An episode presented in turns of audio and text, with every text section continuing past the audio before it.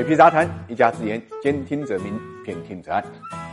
你买到了冰墩墩没有？从二月四号北京冬奥会开幕以来呢，这几乎成了全国人民最常用的一句问候语。我们都知道啊，冰墩墩是北京冬奥会的吉祥物。那么随着冬奥会如火如荼的举行呢，冰墩墩的热度呢也逐渐高涨，受到全网追捧。据统计，开幕式那天呢，线上冬奥旗舰店的冰墩墩呢就被抢售一空，单日呢销售额达到近三百万。线下官方特许商品旗舰店呢排队四小时也不一定能抢到货，短短几天之内就造成了全网一。吨难求的现象，在这样的需求之下呢，自然有人挣得盆满钵满。市场上，北京冬奥会的特许生产商元龙雅图和文投控股两家公司呢，股市价格受到冰墩墩热度的影响，在春节后开盘第一天开盘就涨停。在这过程中间，黄牛呢也眼红，市场上一百九十八块钱的冰墩墩毛绒玩具啊，被炒到了两千块钱，溢价近十倍。原价五十八块钱的冰墩墩的钥匙扣呢，在黄牛朋友圈里售价是五百块钱。不过，奥运吉祥物啊，是一个有奥组委背书的形象，受很多条款和规则的保护，其中包括个人也不能以盈利为目的的生产和销售吉祥物的形象。我们看到，因为一吨难求催生的市场乱象，比如仿制啊、违规售卖冬奥会吉祥物周边这种情况呢，已经出现了。那么近期呢，涉及到北京冬奥会吉祥物冰墩墩的侵权行为呢，被严格查处的消息也很多，这值得引起大家的关注。目前官方已经出面回应，会落实一户一吨，呼吁大家不要囤货，理性消费。值得注意的是啊，冰墩墩的形象早在二零一九年呢就已经发布了，周边商品也早已上线，但一直没火，甚至呢遭到丑剧，现在却突然爆火。水皮认为这大概就是所谓的带货能力吧，属于这届冬奥会的带货能力。我们看到，除了吉祥物冰墩墩，官方周边、赞助品牌、冠军同款、滑雪运动等热度都被带起来了。从滑雪运动本身来看，进入北京冬奥会期间呢，在三亿人上冰雪的带动之下，近几年越来越多的年轻人呢涌入了滑雪场。数据显示啊，二零二零年到二零二一年，滑雪人次呢达到了两千零七十六万，同比增长了近一倍。仅二零二零年一年，国内开业的室内滑雪场呢就有三十六家，数量是全球第一。那么随之呢，滑雪装备消费也暴涨，滑雪场周边生意呢疯狂吸金。数据显示，二零二零年啊，滑雪装备增长是百分之一千三百。小红书二零二二年十大生活趋势显示，二零二一年小红书的滑雪教程啊，搜索量同比增长百分之一百。很显然，在冬奥会的东风之下，冰雪生意呢已经站上了一个风口。